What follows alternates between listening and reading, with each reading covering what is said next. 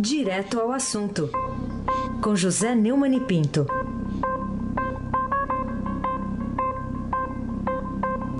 Ah, e hoje vai ter o rei da dor de cotovelo aqui, mas não é o você, né, Neumani? Bom dia.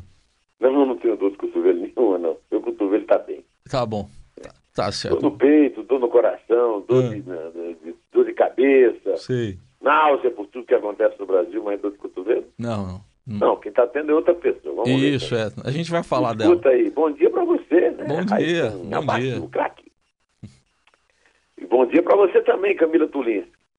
Bom dia, Almirante Nelson.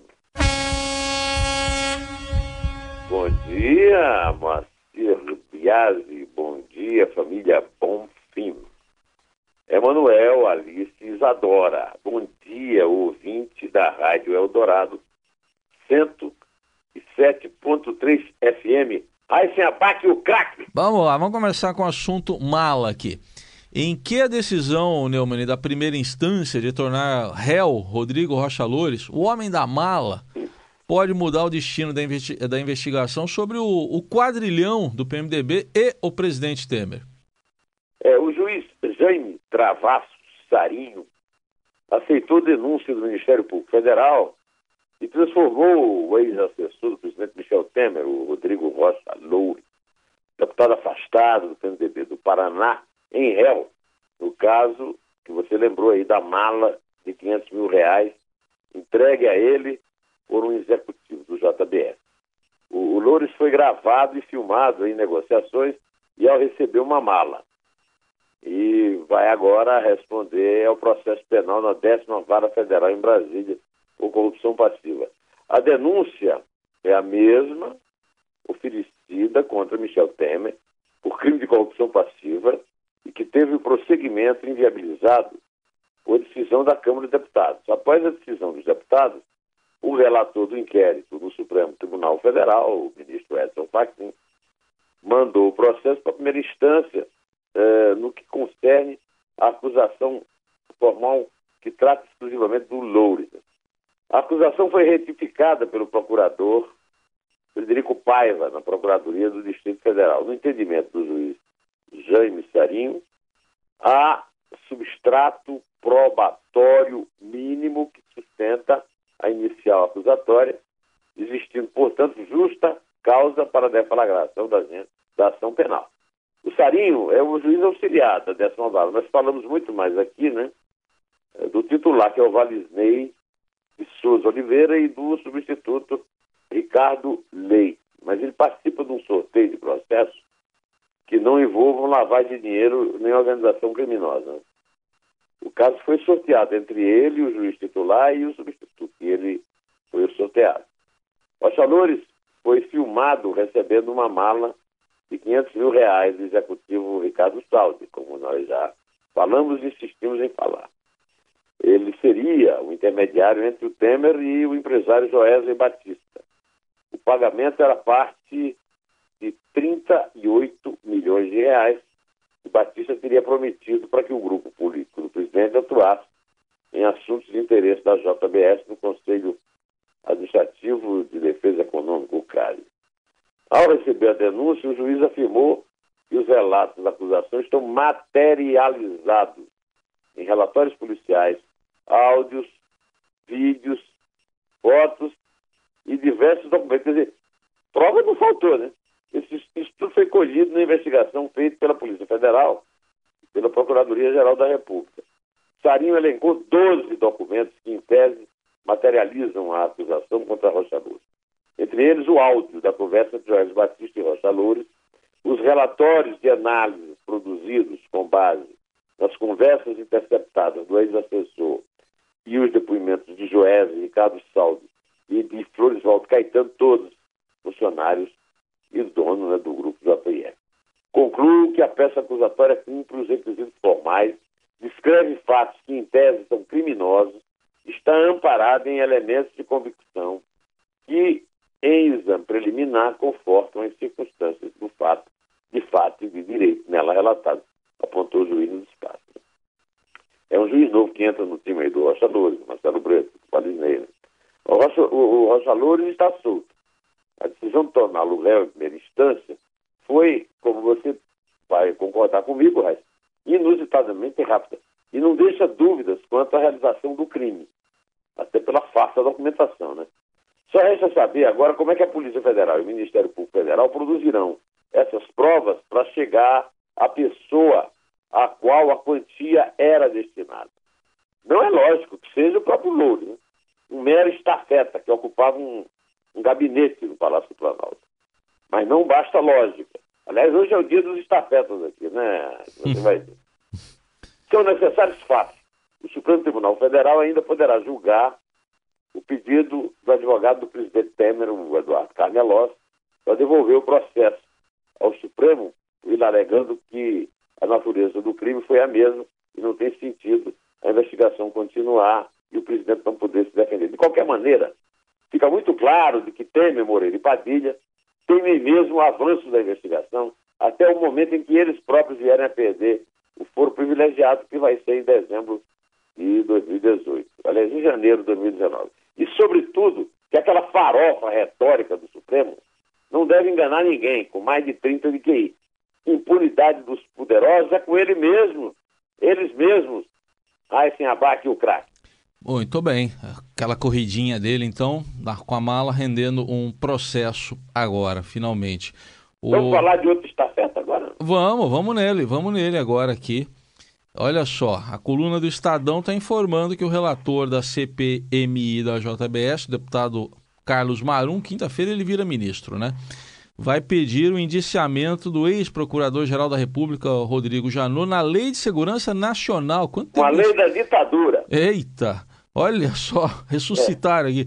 Isso por ter concluído que ele instruiu o empresário Wesley Batista a gravar uma conversa com o presidente Michel Temer para produzir provas contra o, o PMDBista. Eu não ouvia falar disso desde a época do general Figueiredo. Faz algum sentido, Neumann? Além de Janot, o relator também pedirá o indiciamento, pelo mesmo motivo, do ex-chefe de gabinete da Procuradoria-Geral, Eduardo Pelela, e o ex-procurador Marcelo Miller. A conversa no Palácio Jaburu serviu de prova para que Janot denunciasse o presidente Temer. A Câmara negou a abertura do processo e o, próprio Marum foi um dos mais óbvios e mais violentos, truculentos é, soldados de defesa do presidente e dos ministros. É, a, então o processo não subiu para a investigação ser autorizada pelo Supremo. Marum disse à coluna do Estadão que os depoimentos e dados colhidos pela CPMI o fizeram chegar a essa conclusão. O deputado apresentou o relatório. A previsão é que deve haver pedido de vista. O que ele, ele apresenta hoje o relatório. A previsão é que vai haver pedido de vista, o que adeará à votação do texto. Depois de amanhã, ele mesmo vai assumir a Secretaria de Governo no lugar do, do Tucano Antônio Baçaí, de acordo com a matéria dos repórteres da coluna Leonel Rocha e Renan Truff. Marum é o anônimo deputado de primeiro mandato que atraiu os holofotes quando, se, quando ele se prestou a todos os serviços de criado de quarto, Valer de Chambas, do presidiário Eduardo Cunha. Chegou ao poder prestando o mesmo tipo de serviço, deixa comigo que eu faço o que o mestre mandar, para o presidente e o grupo acusado de pertencer, junto com Cunha, ao que Janot chamou de quadrilhão do PMDB. Cunha, Henriquinho e Gedel na cadeia. Ochalores, solto, mas agora réu. E os três manda-chuvas, Temer, Moreira e Padilha, que estão no Palácio, no Planalto. Janot pôs os pés pelas mãos, saiu da Procuradoria-Geral da República sem explicar suas lambanças, a mais evidente das quais foi a mudança de patrão do procurador Marcelo Müller, e também teve o caso da delação premiada exagerada para os irmãos Batista, para os executivos da JBS. Mesmo assim, a interpretação do Marum a essa altura parece mesmo vingança, nada mais. É coisa para samba canção de Lupicínio Rodrigues, como contou o crítico Zusa de Mello no seu livro Copacabana, que está aí na livraria, você deve ler. Pelo que se depreende da notícia em questão, a vingança da turma é não deixar para Janot nem um cantinho de seu para poder descansar, o, o Raíssa o craque. Bom, vamos falar agora do presidente do Tribunal Superior Eleitoral. Que ministro... também é chegado uma vingancinha. É, né? Gosta, né? Ainda presidente, fevereiro toma posse o Luiz Fux, né? Mas Gilmar Mendes, que disse que atos antecipados de campanha de Lula e Jair Bolsonaro poderão levar à condenação por abuso de poder econômico e até cassação de uma eventual diplomação, caso esses atos aí sejam financiados de maneira irregular. Bom, será que o TSE pode chegar mesmo a esse ponto, Neumann? Oh, engano é que eu gosto, né, Raiz? Na semana passada, o Gilmar foi voto vencido em decisões que rejeitaram processos contra esses dois pré-candidatos sob acusação de antecipação de campanha eleitoral. Segundo ele, o tribunal vai voltar a discutir o assunto em fevereiro e poderá adotar uma posição mais, ele chamou de mais enfática. Na avaliação, a pergunta que deve ser respondida é não apenas se há campanha antecipada, mas quem está financiando. Consta aí no noticiário que o Valfrido Marigueira comprou até um jato novo. O Lula correu o país nas suas caravanas. Segundo o, o Gilmar, há estruturas aí que já passam, jatinhos, deslocamentos de caravanas, ônibus, reunião organizada de pessoas e tudo mais. Tudo isso precisa ser avaliado. Acho que esse vai ser o tema do tribunal já em fevereiro. É, e ele disse isso em Washington, onde participou da assinatura de convênio que prevê o envio de observadores da Organização dos Estados Americanos, OEA, para acompanhar as eleições presidenciais do próximo. Pensa numa coisa inútil. Pensa em alguma coisa inútil. O sujeito viajar para Washington para assinar com a fantasma inexistente OEA para que ela acompanhe as eleições presidenciais do próximo ano. Pensa alguma coisa que não leva a nada. Aí ele, com aquela sua, aquele seu jeito de conselheira casta, boca mole, deixa que eu solto.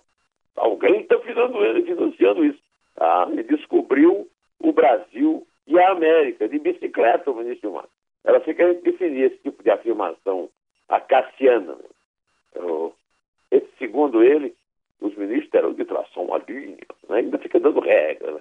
além da qual atividades de candidatos antes do início oficial da campanha serão considerados irregulares. Esse limite já foi ultrapassado, segundo ele, por Lula e Bolsonaro também. Vou te contar, né? Até o meu neto de três anos sabe disso. Quem está financiando, isso pode levar ao reconhecimento de abuso de poder econômico, que pode levar à própria cassação do diploma. Estão usando aí o verbo poder, né? É preciso ter muito cuidado com isso. Mas isso está sendo registrado, embora nós tenhamos evitado. Eu fui voto vencido a aplicação de uma sanção. Desculpe, desculpe, ouvinte. Gilmar reconheceu que é uma lacuna na legislação que dificulta a fiscalização de atos na fase de pré-campanha. Também está descobrindo aqui o Brasil de bicicleta, né, meu amigo? Os caras fazem pré-campanha aí, a legislação é falha e ninguém pune nada. E voltou a manifestar preocupação sobre o potencial influência econômica do crime organizado nas eleições gerais de 2018. Por falar em crime organizado, eu quero é, lembrar que Gilmar Mendes é um dos patrocinadores do golpe, aí eu digo mesmo a palavra com todas as suas cinco letras, do golpe que ah, os bandidos no poder estão tentando implantar do tal do semipresidencialismo, que agora está na, na boca da caçapa para depois da reforma da Previdência. É golpe. Bom, a primeira coisa a destacar na notícia é que Gilmar está em Washington. Esse ministro do Supremo não para de viajar. A última votação no colegiado, né, aquela da Lege lá do Rio, ficou em suspenso, porque o ministro Luiz Roberto Barroso estava viajando. Só viajam. Não param quietos para votar o que precisam votar. A segunda coisa é que tudo não passa de farofa retórica. Lero-lero. A justiça eleitoral não merece nem a denominação que tem, porque tudo corre solto para candidato, partido, política em geral. A história está cheia de exemplos em que os delitos eleitorais passam batidos e, e, e esse da campanha antecipada, então, corre solto desde que a instituição foi criada. O exemplo mais claro dessa evidência foi a absolvição por excesso de provas da campanha de Dilma e Temer, que foi presidida pelo Gilmar. O Gilmar falastrão, o Gilmar justiceiro, o Gilmar soltador, o Gilmar garantista. Isso, essa campanha de 2014 foi a mais corrupta da história. E eles que aprovaram a, as contas dessa campanha, eles deviam se envergonhar disso, mas ficam aí arrotando arrogância. Olha, se esses ministros trabalhassem mais e aparecessem menos na imprensa, esses senhores togados fariam melhor pela democracia pela qual nós lutamos. Aí sem abaque o craque. Tô lembrando de um personagem do Jô Soares que dizia: E eu acreditei, né? É, acreditar nisso aí, é? Tá bom. Vamos lá. Ah, ô Neumann, vamos, vamos direto ao ponto aqui. Na sua opinião, ah, quais são as chances da reforma da Previdência vir a ser aprovada ainda este ano, como pretende o governo? Olha, o Emanuel Bonfim disse ontem no Estadão às 5, do qual eu participei, né, que o presidente da Câmara, Rodrigo Maia, muda mais de um nu do que de camisa. Mas ele não muda a camisa do Botafogo, que é o time dele, e que é o, o codinome dele lá na Odebrecht.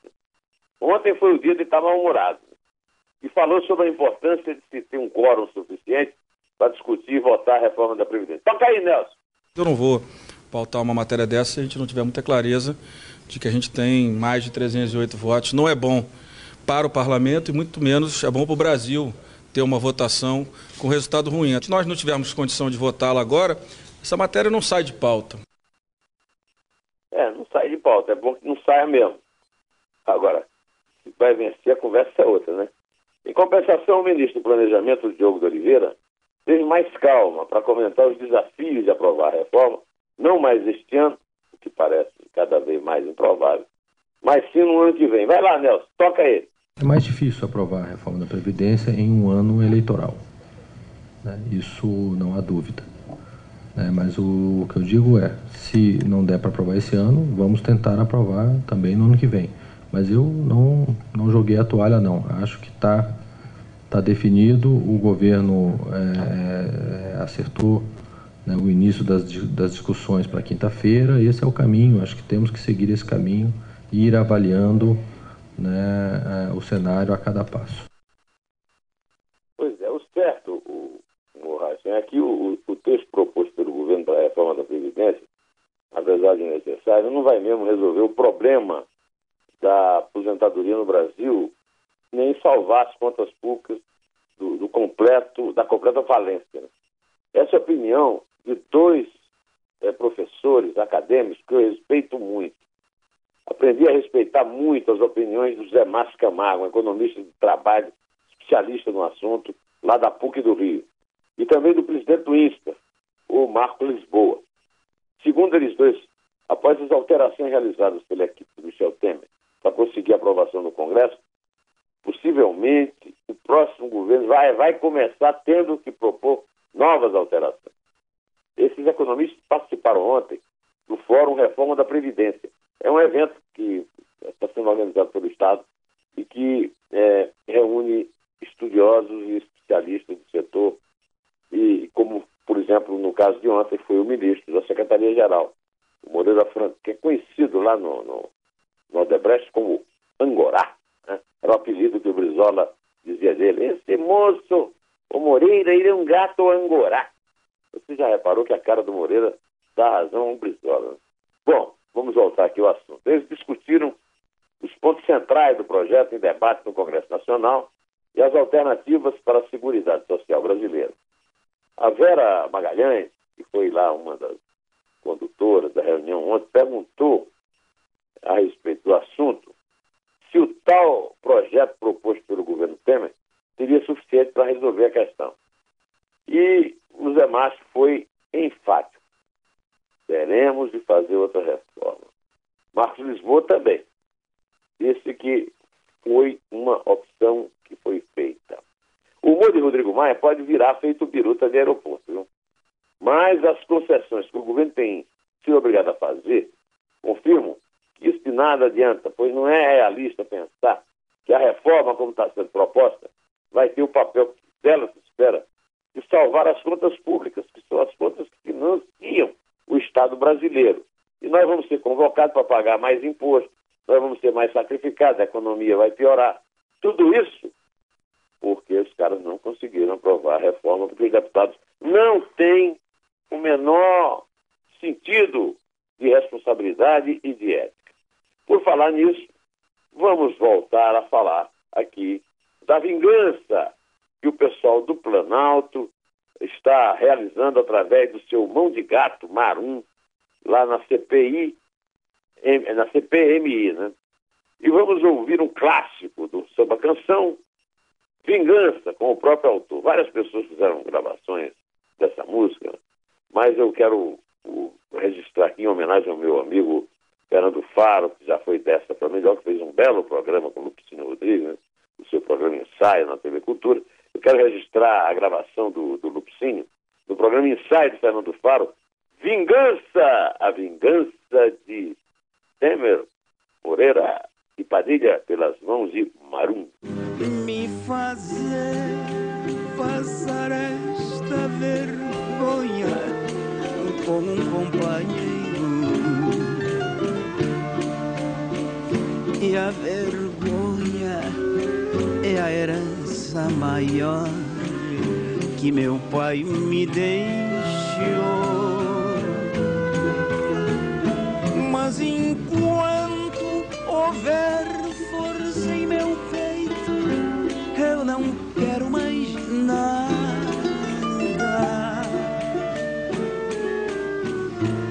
E para todos os santos, vingança,